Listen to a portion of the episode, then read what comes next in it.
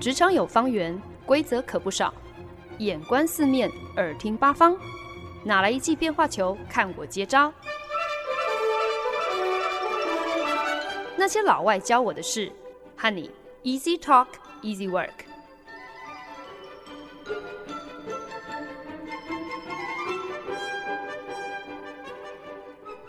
您现在收听的是《那些老外教我的事》，我是节目主持人焕恩。We live in really weird times now.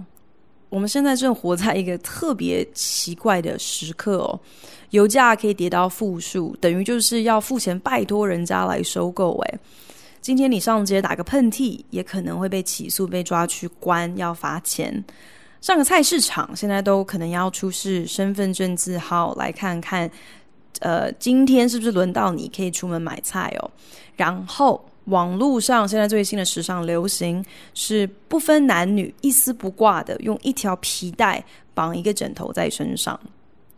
对于台湾的听众朋友来讲，因为台湾一直以来的防疫表现都非常的优秀，大家还不至于需要沦落到一个闭关封城的地步，所以可能大家就比较难以想象我刚刚上面提到的这些情况。已经是世界各地很多地方的日常哦。在检疫期间，在隔离期间呢，大家关在家中，真的是闷得发慌。所以，我想这整个过程当中，可能最意料不到的结果，就是因此激发出了很多的呵 呵创意嘛。Quarantine 检疫这个字呢，其实源自意大利文的 quarantino。那简易隔离的概念，其实可以一路追溯到十四世纪黑死病在欧洲大爆发的时候。那个时候呢，死亡人数高达了欧洲人口的三分之一哦，所以真的是一个死伤非常的惨重、非常可怕的一场传染病。虽然呢，中古世纪欧洲在那个时候并没有什么先进的医疗知识。呃，更没有开发疫苗的技术。对于病毒啊、细菌两者之间有什么样的差别，当然也是完全一无所知。可是呢，当时的医生至少明白这场病感染率非常的高，而且不仅是可以人传人的，甚至也可能是呃这个病毒或是这个病菌会在物品的表面上停留，然后之后再传染给人。因此呢，那个时候。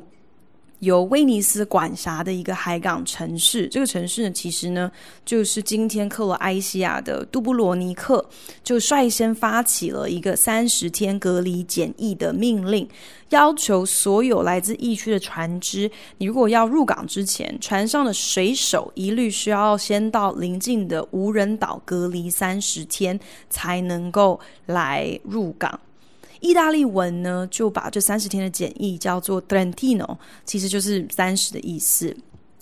但是，一如现在很多的疾病学家所言哦，隔离检疫当然是有其必要性的，但是这毕竟是相对消极的治标手法。你光靠检疫跟隔离，对于控制疫情的成效是不够的。特别是那些已经开始闭关封城的城市，在思考说究竟要关多久。才可以安全的呃让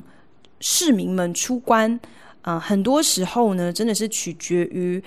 这个城市、这个国家是否已经有足够的筛检能力，以及治本的终极条件，那就是是不是有足够的人口已经产生了抗体。那当然要帮助大家产生抗体的最好的方式、最快的方式，就是是不是有成功的开发了有效的疫苗。也因此。这样的一个三十天检疫隔离的政令，对于当时欧洲黑死病的疫情帮助其实还是很有限的。可是至少从这样子的一个措施，我们就已经可以知道，中古世纪的医生对于传染病所谓的潜伏期，多少是有一些概念的。知道说，即便船上的水手可能没有马上出现症状，但是呢，这也不代表说他们真的就是完全健康、完全没有生病哦。所以保险起见，也同样需要隔离三十。十天，以防万一。后来啊，三十天的检疫就被延长成四十天，也就是意大利文的 quarantino。慢慢的，这个字也就演变成了英文的 quarantine。可是至于为什么是四十天，其实背后原因已经不可考。那在当时，呃，医生是不是真的有确实的把病人隔离到四十天才放出来，也也不得而知哦。只不过后来有很多的历史学家就推测，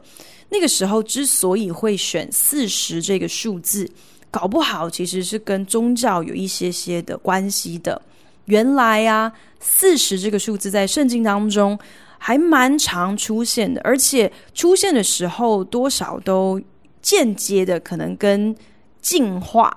或者是有点像是重新启动、进化有一些些的关联哦。那呃，比方说像是挪亚方舟的故事当中，就是上帝降雨四十天，让大洪水席卷全地。四十天之后呢，就雨过天晴，以彩虹为记，呃，开始了新的新的世界哦。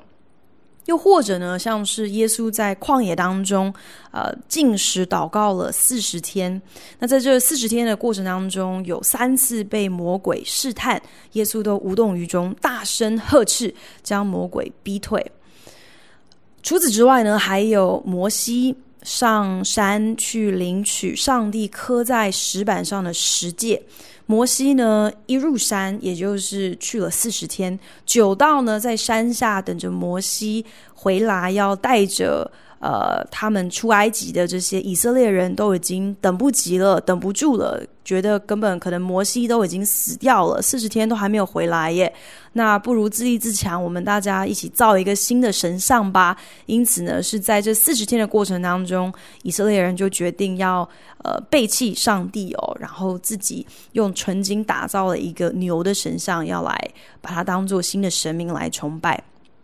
另外呢，在基督信仰当中，也有所谓的 Lent，就是一个大斋戒、一个大斋期哦。基本上就是在复活节之前的这四十天，是一段斋戒的时期。目的呢，就是要信徒可以利用这四十天的时间来预备自己，来思想耶稣是如何呃上了十字架为我们舍命。透过这四十天的斋戒，也能够苦其所苦哦。去舍去一些我们看为珍贵的东西。那现代版的 Lent 其实是非常弹性、非常有创意的。很多人呢会呃表示，在这一段斋戒期间，他们可能选择要戒掉脸书四十天，或者是要戒掉淀粉四十天，或者是要戒掉酒，或者是戒掉甜点四十天。基本上呢，就是。去在这个过程当中，你可以随便你去选择要舍去任何一个可能是，反正就是会让你痛到的一个欲望或者是一一个习惯，呃，就是可以达到 Lent 的这样的一个意义了啦。世界上现在有很多闭关中的国家跟城市，可能闭关的期限已经超过四十天了。所以说，在这一段期间，在这一段我们。不得不关在家里的期间，我们到底舍去了什么？又有没有可能从中获得了什么呢？全球各大媒体还在对新加坡政府有效控制疫情的表现是赞誉有加哦，堪称是防疫模范生。结果呢，三月底的时候呢，新加坡就开始出现了移工宿舍的群聚感染。总理李显龙在四月初就宣布软性封城一个月。可是呢，在这段期间呢，移工宿舍的群聚感染就像滚雪球一样，是越滚越大。单日确诊人数开始以三位数增长，政府非常积极介入这些民营的移工宿舍的统一管理。可是呢，在过去一个礼拜，有连续三天单日确诊人数都是以千人为单位在增加，就这样子把新加坡的总感染人数一举推破了一万人次的关卡。也因为如此呢，总理李显龙在封城将满两周的时候，再一次的召开了全国演说，表示决定追加封城期限一个月，大家才能够出关，并加强了更多的管制。你在新加坡要上传统菜市场买菜，你还要依照你的身份证字号决定哪一天才轮到你可以上菜市场。这样的一个延期。等于是正式的将新加坡名副其实的推入了 quarantine 隔离至少四十天这样的一个间隔。不过才两个礼拜的时间，新加坡就从模范生变成一个警示预言哦，提醒着世界各国防疫太早松懈的后果会是什么。这同时呢，其实也暴露了新加坡貌似完美秩序下所掩盖的社会阶层问题。这场疫情有如举起了一面照妖镜哦，让新加坡移工宿舍拥挤、卫生条件差这样的一个生活环境是一览无遗。弱势族群在疫情肆虐下被政府遗忘所造成的严重后果，也凸显了任何一个社会在面对危机时，究竟是够不够强韧，还是会溃不成军，这真的取决于这个社会最底层的人，他们究竟能够获得多少的关注，多少的支援。新加坡政府因为国内疫情的急转直下，饱受许多的批评，还有挞伐。很多人觉得当初就不应该将旅外的新加坡人召回，那个时候因此就引爆了第一波因为境外移入的高确诊病例。后来呢，又再次被攻击。移工宿舍如此高密度的居住环境，从一开始就已经是一颗定时炸弹了。政府就是因为大意，就是因为疏忽了，才会让新加坡走到这个地步。可是指责啊，怪罪别人何其容易，不过就是出一张嘴而已嘛。如今疫情的发展，不管在哪一国，都还不见是进入尾声哦。现在要去评断功过，好像都嫌太早了。就好像纽约州州长说的，问题都还没有解决，你不能够因为成功趋缓了感染率的曲线，成功保住了医疗体系没有彻底瘫痪，就好像可以沾沾自喜哦。这不代表你现在就可以翘起二郎腿乘凉邀功，在疫苗还没有成功开发之前，都不应该太过松懈，一切还是谨慎为妙。或许正因为如此呢，所以呢，新加坡政府的管制是越发严格哦。这个礼拜呢，有一位台湾妇人在乌节路上某知名百货公司门口，因为呢打喷嚏打到另外一个人身上，然后就被骚扰罪名起诉。这件事情呢，也就引发了很多人在网络上热烈讨论。有人拍手叫好，表示这这个人根本罪有应得嘛。这种非常时期，你还不知道注意自己的言行举止跟自己的卫生习惯，被抓起来要关要罚都是应该的。可是呢，也有人觉得这未免也太超过了吧？不过就是打个喷嚏而已呀，生理反应哪里控制得了？因为这样子就被起诉，未免也太不讲理了。可是呢，媒体就起底啊，这位台湾太太去年夏天才因为妨害公共安全的罪名被起诉过。为什么被起诉呢？就是因为她从她家阳台往楼下乱扔了一台吸尘器、一张塑胶椅子、一个地球仪，还有一个玻璃瓶跟好几支铅笔。只能够说，失序的行为真的不全然是因为闭关期间被闷太久、被闷坏所致哦，可能在之前就可能需要被管制了。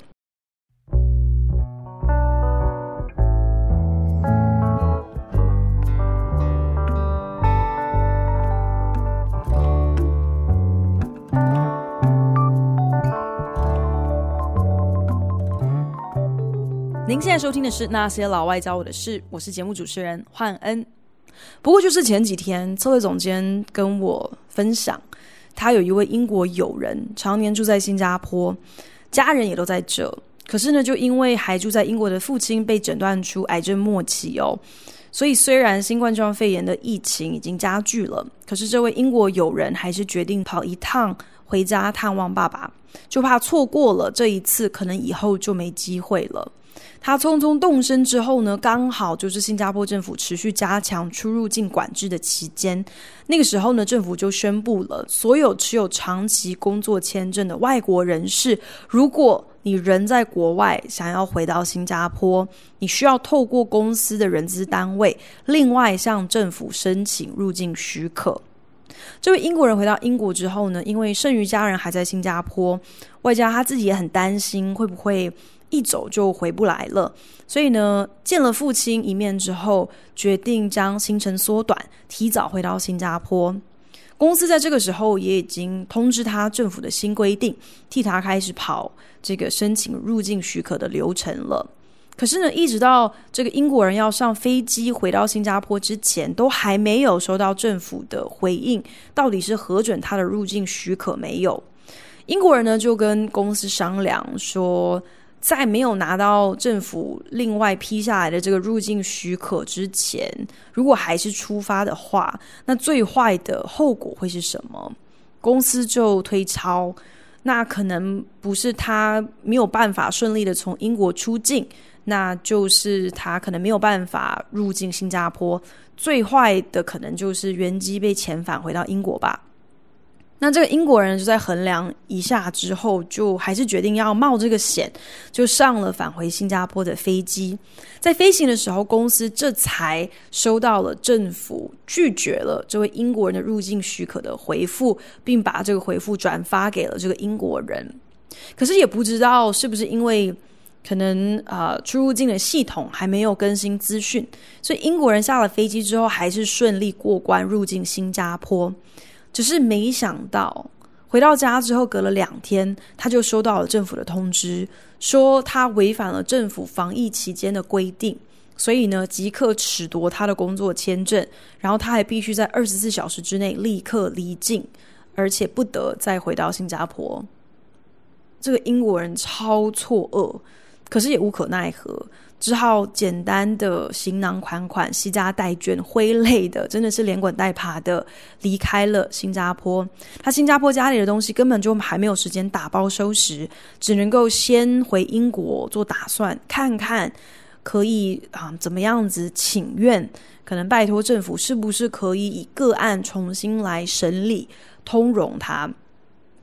策略总监分享完之后就说，看到李显龙公布要再延长一个月的闭关，并且呢加强了各方面的管制，让他忧郁到一个不行。主要是因为有一些新的规定，还是有一些些模糊的空间哦，所以搞不太清楚到底是怎么样。像是现在究竟还能不能够早上出门遛小孩、带小朋友散个步、运动运动，嗯，都好像不是很确定哦。现在又听到了朋友这样的一个遭遇，等于是再一次提醒他：新加坡不管看起来是再怎么样子的进步，再怎么样子的现代化，到头来就是一个集权威权的国家，说一就是一，你稍有一点点的差池，没有第二次的机会。这样的一个认知跟警觉，其实反观。美国那些无视于州政府要求大家居家隔离的命令，然后贸然上街抗议，表示自己想要吃汉堡啊，想要剪头发啊，想要刺青的这些呃示威的美国人来说，我觉得真的是一个很极端的对照。很多人就在讽刺这些抗议分子，说其实他们这些人并不是想要争取自己的工作权，不是自己想要回回去上班哦，反而是上街是要去要求别人应该要正常上班，好来方便可以让这些人继续过他们想要的生活。说实在的，看到这样子的新闻，我第一时间的反应其实真的是很偏激的，脑海中浮现的第一个想法就是。我认真觉得，无知跟愚蠢应该就是本世纪的物竞天择的法则了。然后很坏心的、诚心的有一点期待，这些人是不是可以就如你所愿，让你以身试法？等到你亲自染病了，你就能够确认这新冠状肺炎跟一般的流感到底哪里不同，而医院的病床荒跟器材短缺到底是真是假？可是转念一想。也不得不提醒自己，好像应该要想办法在这个时间点多挤出一点同理心。毕竟，真的不是每一个人都能够像我一样的幸运，不只是保住饭碗，有在家工作的选择，也没有因为停课所以无处可去，只好在家里闹了天翻地覆的小孩要照顾。不管是财务状况或者是生活品质，其实真的都没有受到太大的冲击。反而是现在名正言顺的可以，呃，一天一整天都宅在家里。我觉得这也意味着我真的没有办法完全的理解长期闭关不能够恢复正常，对这些人对他们的生活所造成的实质的伤害。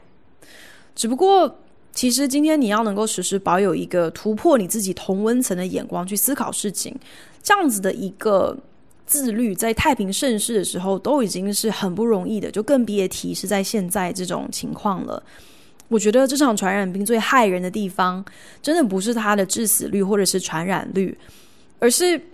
它如此轻而易举的就凸显了我们社会当中始终存在的这些不对等和不公义，包含像是贫富的差距、资源的差距、阶级的差距，有还有没有的差距，血淋淋的摊在全世界的眼前，而真相当前。每个人的反应当然也是南辕北辙，每个人是不是能够反思，当然也都是说不准的，并没有一致的，因此激发了所有的人的同理心跟团结心。在闭关期间呢，除了没日没夜的工作跟追剧之外呢，我总算是找到了一点点的动力哦，啊、呃，开始想要善用很多不同单位开放的这个免费线上教学的资源。那就顺便上了一堂哈佛大学开的一个很受欢迎的通识课，就叫做 Justice 正义。课程中就讨论到很多不同的理论啊，帮助学生可以去进而理解，到底可以用哪一些的方法去界定一件事情是对是错。其中呢，就有几堂课提到了所谓的 libertarian 自由主义这样的一个概念，意思呢就是。每一个人都是独立的个体，那么天赋人权，我们每个人都有一些不可分割的权利是需要被保护的，甚至呢，这些权益你是要确保是不会被政府所侵犯的。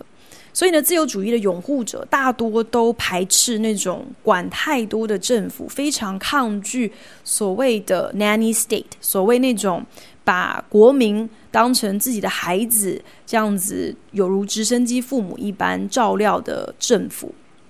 嗯、所以举凡像是开车要系安全带啊，骑车的时候要戴安全帽啊，或者是课征富人税，好来保障弱势族群，企图稍微弭平太过显著的贫富差距等等，这些政策在自由主义的支持者眼中，都会觉得这就是政府管太多、管太宽的例证。对社会大众是有害无利，这样的一个概念呢，我觉得在我们眼下的处境是格外被放大的。包括像是在州政府前抗议，要政府即刻停止闭关，让所有人可以正常工作的美国示威者，其实在接受访问的时候就发现，很多示威者的立场就是：我的健康是我家的事，政府你没有权利来告诉我我应该要怎么样子照顾我自己。你没有权利以这个为由来限制我的自由。别人的健康那是别人家的事情，所以今天你生病，那是跟我无关。你当然可以评论说，这些人未免也太过昧于现实哦。闭关隔离之所以有其必要性，不外乎就是那种自由主义框架之下的独善其身、以自己为重的这样的一个道理，在传染病面前是站不住脚的。每个人在眼下的困境当中，真的都是生命共同体哦。我的不健康，搞不好在我自己都还没有察觉之前，就很可能会造成下一个人的不健康。不久之前呢，我有一个美国朋友 A，他在脸书上分享了一篇新闻哦，就提到说有人捐赠了无人机给当地的警察局，要来帮助防疫管制的工作。他看到这件新闻。就表示非常的忧虑，结果呢，我另外一个美国朋友 B 就到 A 的脸书上留言说：“如果呢，你之前从来没有对于美军使用无人机去轰炸别的国家表达过忧虑或者是谴责的话，那么你现在这样的忧虑是站不住脚的。这件事情呢，等同于就是现代人的公开宣战嘛。”朋友 A 的连友们因此就很义不容辞的跳出来护航啊，表示 A 不见得有需要要对所有的新闻都要表达他的感想，也不见得在有感想的时候都需要选择是在脸书上分享。所以今天你应该要能够允许每个人可以自由的表达自己对于任何一件事情、对于不同事情的感觉跟感想。我的这个美国朋友 B 呢，他上来的脸书战斗力都是一流哦。他就回击，就是说关于无人机使用的这个议题，有很明显的轻重缓急。所以今天，如果你既然想要发表对无人机有任何相关的意见，你就应该要知道说，你在没有批评军用无人机滥杀无辜之前，其实相对来说，利用无人机来帮忙管制隔离这个议题，相对是呃没有那么的严重，你也就相对没有立场。去觉得说这样子的使用是不合适的，这种以自由主义、自由言论为名，在社群媒体上引战的行为，我知道当然并不专属于闭关隔离期间哦。可是呢，我却忍不住会去想说，这样的一件事情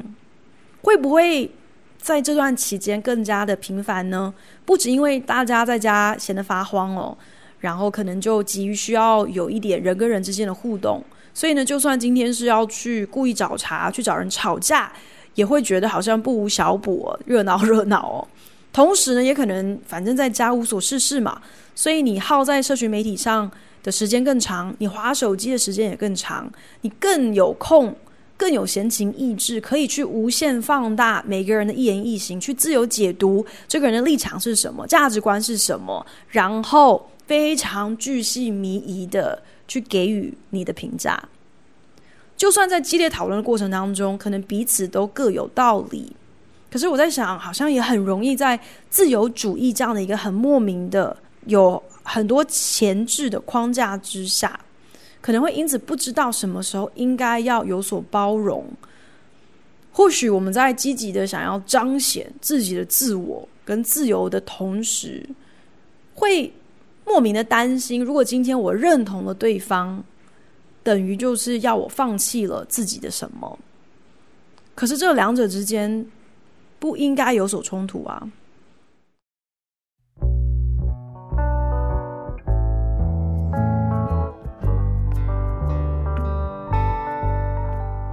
本节目由好家庭联播网、台北 Bravo FM 九一点三、台中古典音乐台 FM 九七点七制作播出。您现在收听的是《那些老外教我的事》，我是焕恩。在这段欧美各大城市，包含还有新加坡，在大家都被要求居家自主隔离、要 quarantine 的这段日子当中，我在想呢，可能最被大家看作是生活必需品的社群媒体，应该就是抖音了。那我是不知道台湾听众朋友对抖音这个影音编辑 APP 有多了解哦。可是呢，它受欢迎的程度早就已经席卷了美国的青少年，堪称是呃继 IG 之后最为流行、最夯的一个社群媒体哦。那虽然其实过往也有出现过很多类似的软体，像是早期美国社群平台 Twitter 推特也曾经推出一个六秒影片的 APP，也是红极一时哦。可是呢，抖音如今俨然已经是美国青少年自我表达的一个首选管道。主要原因呢，就是因为它的使用界面很容易，可以让任何使用者，不管你是什么十三岁的青少年，或者是呃。中年的想要赶流行的父母亲，你都可以很轻松的套用很多看起来很酷炫的编辑特效，然后很轻易的可以拍摄出十秒钟的趣味的跳舞的 MV 啊，或者是对嘴唱歌的 MV 等等。也正因为如此呢，所以呢，在这一段大家都被关在家里的日子当中，抖音就出现很多莫名其妙的所谓的社群挑战哦，那种会。一传十，十传百，大家群起响应，接续的以同样的主题拍摄内容的这样的一个社群挑战，包含像是青少年现在因为跟父母关在一起，不知道干嘛嘛，所以呢就呃一起合力的重现自己小时候的合照哦，就觉得哦这样好好有趣哦，就是呃二十年前是爸爸抱着才刚刚还在襁褓中的我，然后现在二十年之后是爸爸要想办法就是捧起已经。长大成人，可能身材都比爸爸高大的我这样子，呃，我我自己是觉得这好老梗哦，这是我二零一六年就在做的事情诶，现在竟然变成抖音上很热门的系列影片，让我真的觉得自己根本就是走在流行的最前端嘛。然后近期呢，则有这个就是要大家边倒立，然后边想办法可以穿上套头衣服的这个体能挑战。除此之外呢，还有就是想要开创新时装流行，就是鼓励不论你是男生女生，挑战一丝不挂，然后用一条皮带把枕头绑在自己的身上，等于是看谁可以穿着枕头感觉最时尚。然后其实真的有一些还蛮意外的效果，有些人真的可以把枕头穿得特别的有有感觉哦。最近呢，最红的应该就是有很多的女生，她们会全裸的出现在正在打游戏的男友面前，然后呢，就是把这整个过程，呃，到男友终于注意到自己会有一些什么样子的反应，就从第一人称的这个角度全部录下来，然后在网络上分享给大家看。我也必须要承认，我竟然可以如此跟得上流行，知道这些莫名其妙的社群挑战也。足以证明我在闭关的这段期间，真的也是无聊到一个不行。不过，我在这边要郑重声明，我没有，我还没有无聊到，还没有这个呃失手到去下载抖音自己装年轻哦。新加坡在追加封城期限这段期间，麦当劳因为有发生员工的群聚感染，所以呢，啊、就先宣布要全国关店，一直到五月初。那除此之外呢，政府在加强管制之后，所有的手摇饮料店也必须停止营业，等于呢，就是至少有两个礼拜的时间，新加坡全国的人民要戒断麦克鸡块、麦克薯条跟珍珠奶茶一个月。有些人就开玩笑啊，搞不好呢，这段期间就这两个礼拜、三个礼拜，可能相较于任何其他就是卫生署所推行的措施。这个隔离检疫这些紧缩的管制措施，可以更有效的降低糖尿病的病例。例如在隔离期间，纽约市的空气品质还有交通状况都大幅进步，特定街区的行车速度甚至翻了超过两倍。还有威尼斯的运河，还有海豚现身。什么好像是韩国还是哪里还出现了，可能应该是很稀有要濒临绝种的乌龟还是什么之类的。法国总统呢则表示说，我们在疫情结束之后也应当以像是等同于防疫过程这期间同样慎重、同样非常的手段来因应气候变迁的问题。如果大家能够同意，在这段期间，真的就好像。这场病毒是拿了一支放大镜，聚焦在那些我们其实一直都知道，却始终不愿意正视的社会问题、经济问题、环境问题、医疗问题、健保问题上。那么，希望至少在疫情控制住之后，我们不会再度落入一个自欺欺人的自我感觉良好当中。当真一切恢复正常的那一天到来，我觉得，如果说这场全球浩劫能够教会我们任何的事情，那就是我们所谓的正常，其实从来都不正常。或许真的是需要等到失去之后，才会知道有一些东西那是失去的好，然后才会发现，在你割舍离之后，其实你的日子还是过得下去的。我只是觉得，只要还有一天还有人会蠢到心甘情愿去舔马桶，那么我觉得这就表示我们仍然活在一个社会当中，是有太多的多余，需要快快的舍去。感谢您的收听，希望您听完这一集有一些收获。如果有任何建议，或是听完有什么样子的心得，都希望你可以在 Facebook 上搜寻那些老外教我的事，来跟我分享哦。如果您是用 Apple Podcast 听这一集的话，请帮我评分五颗星或留言。如果您是用 Castbox、Spotify 等 APP 平台收听，也请你帮我分享给您的朋友。那我们就下一集再见喽，拜。Thank you.